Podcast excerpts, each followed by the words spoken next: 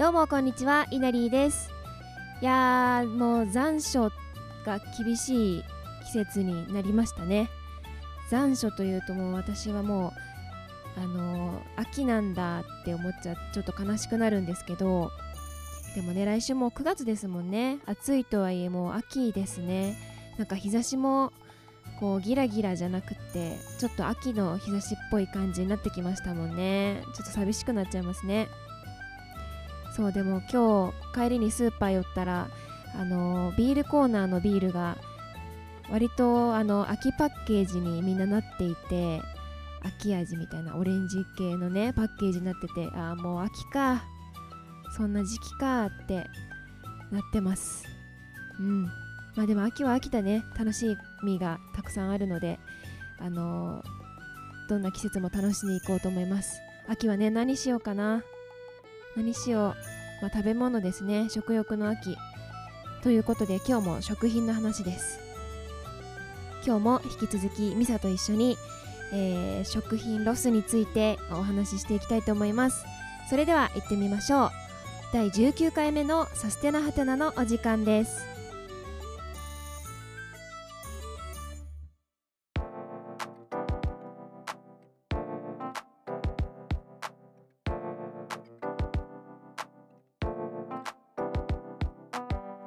19回目の今日は先週に引き続きミサと一緒に食品ロスについてやっていきたいと思います今日もよろしくお願いしますお願いします。前回は食品ロスってどういうことなんだろうとか食品ロスによってどれだけの負荷がかかっているのかっていうお話をして、まあ、もったいないについて再認識をしていきましたが今日はそれをどうしたらいいのか今どういう取り組みがされているのかっていうことについて話していきたいと思います。食品ロスが悪いってことは前回分かったんですけどじゃあそれに対して何かやられているのかっていうところで何かあるのかな、一つ結構食品ロスアプリとかで調べると出てくるのが、うんうんうん。食べてっていうアうんプリで、なんかちょっと聞いたことある。うん。アルファベットの大文字のうん食べてっていうものなんだけど、それはサービスに参加してるいろんな飲食店とかうん。パン屋さんとかの小売りっていうのかな、うんうんうん。店が賞味期限間近のものを安く出品してそのアプリのユーザーが見つけて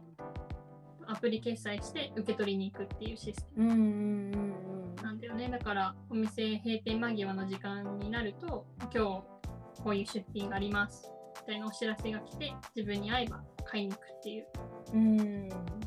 破格で破格というか安く買えるあそう安く買いに行く。えー私もよく知ってたんだけどうんうん。自分の住んでる地域にそもそもお店があったりなかったりいろいろで出かけた時に行ってみたらなんかお惣菜屋さんが出品していてうんうんで面白そう面白そうっていうか近くにいるから使ってみようかと思って使ってみたんだけどその時はそのお惣菜の詰め合わせみたいなうんものがうん多分定価の全部合わせた定価の3分の1とかえ4分の1ぐらいの値段で買える、いいね。なんか、まあ今はちょっとコロナ禍であれだけ閉店の時間も早いと思うんだけど。うんうんなんかか会社帰りに食べて検索してそう飲食店のお持ち帰りを安くできたらすごいいいね。うん、しかもこうお惣菜選べないっていうのうんのデメリットと、まあ、捉えることもできるけど、こう毎日もう何食べようって分かんなかったりいつも同じの買っちゃう時には、うん。まあランダムにいろんなものが確かに。買えるので、まあ、楽だし面白いなっていう。うん思ったのが一つこう最近のアプリかな。うん。うんいいね食べて。うん、食べてぜひ見てみると意外と近くのお店結構チェーンのお店とかも参加してて。うんうんうんうん。いいかな。あとは、うん。あの私が昔参加して面白かったのは、うん。サルパっていうイベントでうんうん。それはサルベージパーティーの略称。うんうん。サルベージパーティーサルパって呼ばれてるものなんだけどうん。サルベージってなんか救うみたいなうん。救出するっていう意味でまさに家で眠ってる缶詰とかうん。賞味期限が近い食品とかをみんなで持ち寄ってプロのシェフの人がその場でその集まったものを見てレシピ料理を考えてうんうん。料理してくれてみんなで食べるっていうイベントで、今はちょっとなかうなか、ん。うんうんそう何回かね参加したことあって結構ね面白いというかなんか乾物とかって量も多くて、残りがちだったりする。から乾物ばっかり集まる回とか、えで普段調理しないから何かわかんないみたいなものがこう並ぶんだけど面白かった自分が持ってきたあのラーメンの乾麺がうん。なんかおしゃれなパスタ風にえ蘇ったとか。そのパーティーの面白さはやっぱりみんなで食べるからこれ私の家のなんとかでした。うん。とかこういう使い方ができるんだとか持ち寄ると乾物が多いとかうん。似たような食品が集まったりして何が家の中で余りやすいのかっていうのを気づくこともできるのでうんうん。面白いなと思った。またね気軽に集まれるようになったら。ねとねやったら面白いとう。ん思う。うん。あとはうん。うん子ども食堂に寄付をするっていうのも最近はよく聞くようになった。うんことで子ども食堂ってすごい聞いたことあるけど実際どうやって寄付したらいいかわかんないよ。なんか私も調べてみたんだけど自治体によってうん。やっぱり、あの子ども食堂を運営してる場所とか、うん。運営の仕方その子ども食堂の開催のペースとかも違うから、うん。なんかまあ自分の住んでるところとか自分がゆかりのある場所寄付したいなっていう場所を見つけて、まあ多分お金を寄付してもいいし食べ物を寄付してもいいのかな。へただなんかイメージだけどその子ども食堂とか一つ一つバラバラなものがあるっていうよりもーうんうん。まとまった同じものが一括で寄付された方がうんうん運営する方も使いやすいのかな。そうだね、うん。企業とかはそういうところにうんうん。寄付したらいいのか。もうん、そうそのフードバンクって言ってうんうんあの食べ物を集めて食べ物を必要としてる人に配布するっていううん。機能になってる。NPO とか団体もあるので、まあ、そういうところに寄付をするっていうのもいいかな。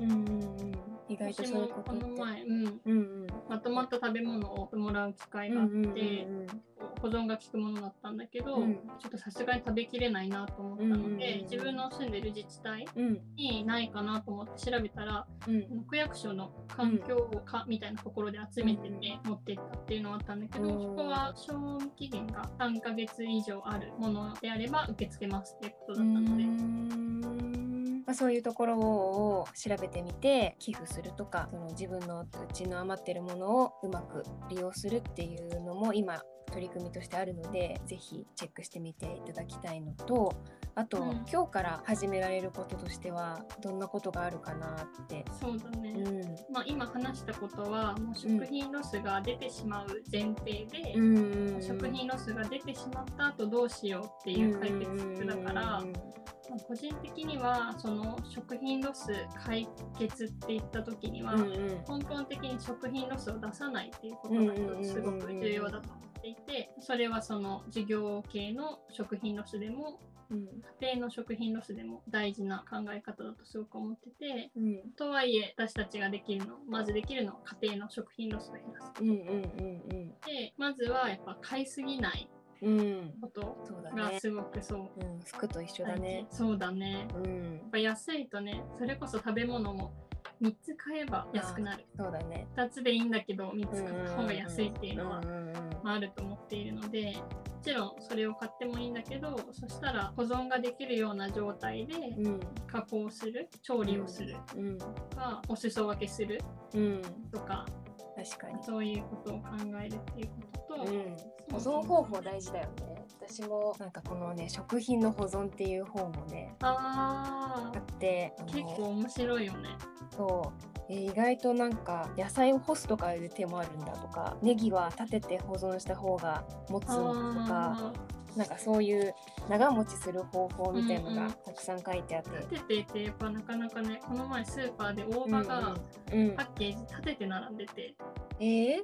大人眺めてたらその立てトレイに入ってて、うん大葉があってラップがかかってるんだけど、うんうん。トレイの下側に水が少し入っててあ鮮度が保たれるようになんか売らーれてて、うんうんうんうん。この大葉は愛されてるなってすごく思って買って帰ってきたんだけど、そうだね。なんかやっぱ、あの服でも言ったけどやっぱりそのものを愛するという大事にするっていう。大事にするっていう気持ちがね、であとそのうん。買い物に行くときにうん。2つあるかなと思ってて、うんうん。1つは冷蔵庫の写真を撮って買い物に行くと意外とねなんかああれ豆腐あったっけ？いやなかったなうん。みたいな感じで買ったらあるじゃん。みたいなことって あると思うから冷蔵庫の写真を撮って買い物に行くと買い物の重複が避けられる。そうだね。しかもなんか、あこれがそういえばあったからこれとこれで何作ろうとかそうそうそう。そういうこともできるし。ね、うん、結構買い物リストをね私の親とかは作って、うんうんうん。ちっちゃい頃買い物行ってたけど、うんうん。買い物リスト作るのも大変な時っていうか、なんか何買いいのか分かんない時ってそうあるから、うんその時は逆に今あるものの写真撮るっていうのは結構いいうかな。ね。結構いいかも、うん、私も今料理しりとりというのを個人的にやっていて。見たインスタ。そうあのうん。インスタをイナリーのインスタを解説したのでぜひフォローしてくれると嬉しぜいです。ひぜひ。はい。感性が素敵と思った本当 ありがとう。誰も多分気づいてない料理 しりとり。そうなんか料理しりとりっていうのは例えばこの間ゴーヤチャンプルーを作ってそれがまあ初めの品だったんだけど。でゴーヤは使い切って人参が余って卵が余ってスパムもかあそうだスパムだ。スパムが余ったので次の日はスパムおにぎり卵が入ったスパムおにぎりを作ったり、その次の日は人参しりしりを作ったり、うんっていう風に余ったものをどんどんつなげて、うん今日はじゃあ人参が余ってるからこれにしよう。豆腐が余ってるからこれにしようっていう風にどんどんつなげていくと食品ロスが出ないなって思ったんだよね。うんなんかしりとりってするとすごいうん。ポジティブでいい。あそうだなんか。ねゲームみたいな感そう覚でそう達成感が私もその投稿を見てつなぎ合わせられた時にうん、の喜びがな。感じがしてよしみたいな。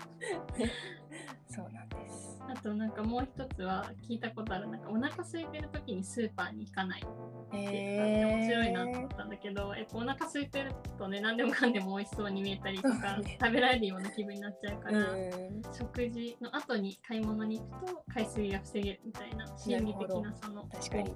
ポテチとかさなんかあそうそうそうそう。無駄にお菓子とか買っちゃったりするもんね。あとは定期的にあの食料品家にあるうんうんうん。食品の棚みたいなのを見直すのもいいと思ってて、ね。そうそう棚卸し。うんだね、それこそ乾物とかってうん。日持ちするからうん。うんあると便利かなと思って置いとくと意外とうんうん。そうだね。意外と賞味期限が近りするよかったりね。そうするからもちろんその賞味期限って美味しく食べられる期うんう限んだから、うん。あの物によってはうんうん。自分が食べるだけだったらいいかってう思んう判断も全然してもまあいいと思うんだけど、うん。まあ、なるべくなら賞味期限内に美味しく、その美味しく食べられる期限の間に食べた方が絶対美味しいから、うんうんうんうん。ね。あとあれだね。ね私よくこの野菜ってどこまで食べれるんだろうみたいな。あかる。なんか私これは皮なのか？そうそうそうなんかなのか？そう。玉ねぎとかもどこまで剥いたらいいんだろうとかなんかピーマンとかもなんかどの辺までこう内側のやつを削ったらいいんだろうとかなんかそういうのを考えたりするからなんかそういうのもこう本とかネットで知識を得るっていうのもそうだね。うんううんんありかなって思いました皆さんもぜひ食品ロスに意識を向けてできるだけ出さ食べないように。物,、うん、食べ物を愛していきましょう。結局はねファッションもだけど愛だからね。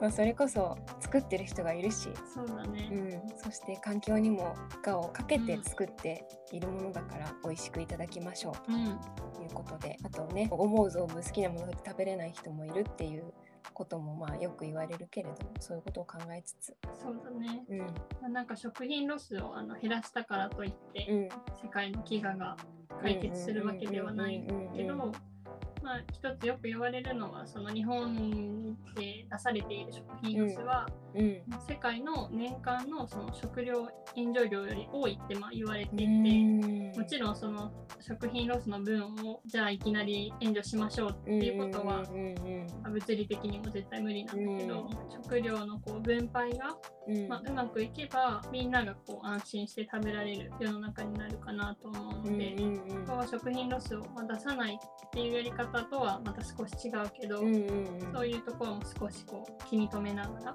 うん。うん生活したり、うん。あの寄付したり、前に話した署名とか、うん。政策に興味を持っているっていうのも、うんうんうん日常といろんな問題をつなげるきっかけになるかなとはうんうんうん。すごい思うので、そうですね。うん、はい。というわけで19回目もありがとうございました。ありがとうございました。次回は記念すべき20回目ということでまた4人で話す会をやりたいと思いますのでお楽しみに。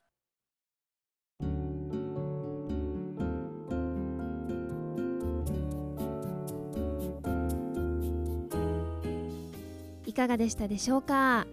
出てしまった食品ロスに関しては TABETEや子ども食堂のようにあげたりもらったりしてシェアすることもできるしサルパのように使い切れない食品の活用方法を知って自分たちで食べることもできますね。ただし食品ロスをそもそも出さないためにはやはり買いすぎを防ぐために意識をして工夫をしてみることが初めの一歩ですね。で私も TABETEのアプリをインストールしてみたんですがお惣菜やパンだけでなくってスイーツ。例えば1000円のマカロンの詰め合わせがあのちょっとひびが入っちゃったりとかして500円ぐらいになってたりとか早速明日にも行ってみたいなってお店がありました。皆さんもぜひチェックしてみてください。でちょっとだけ話が変わるんですけどあのこの間ファッションの回でことちゃんとサステナブルな服を買ったらポイントとかもらえたらいいのにね。環境省の進次郎さんやってください。なんて話をしてたじゃないですか。そしたらねなんと早速やってくれちゃったんですよ進次郎さん。こんなニュースがありました。エコな行動にポイント付与ということで環境省が住まい食衣類循環移動の分野を想定してグリーンライフポイントを発行する方針で例えばリサイクル可能な衣類を購入したり再生エネルギーによる電気への切り替えをしたりあとは賞味期限が近い食品を購入したりした時にポイントがもらえる制度ということなんです。食品につながってきましたね。食品ロス削減にもあの一役買いそうな感じでいやさすが進次郎さんやってくれましたね。これでポイントがもらえるってなるとぐっと消費者の行動が変わるんじゃないでしょうか。ねすごいタイムリーなニュースで。いやもしや進次郎さんサステナハテナ聞いてくれてんのかな？ねえそれから琴ちゃんが LINE してくれたのかな？なんてねえ思っちゃうぐらいなんですけど。はい。さて今日も聞いていただきありがとうございます。来週は、えー節目の20回ということで4人でおしゃべりをしていきたいと思います。お楽しみに。それではまた来週の日曜日にお会いしましょう。バイバーイ。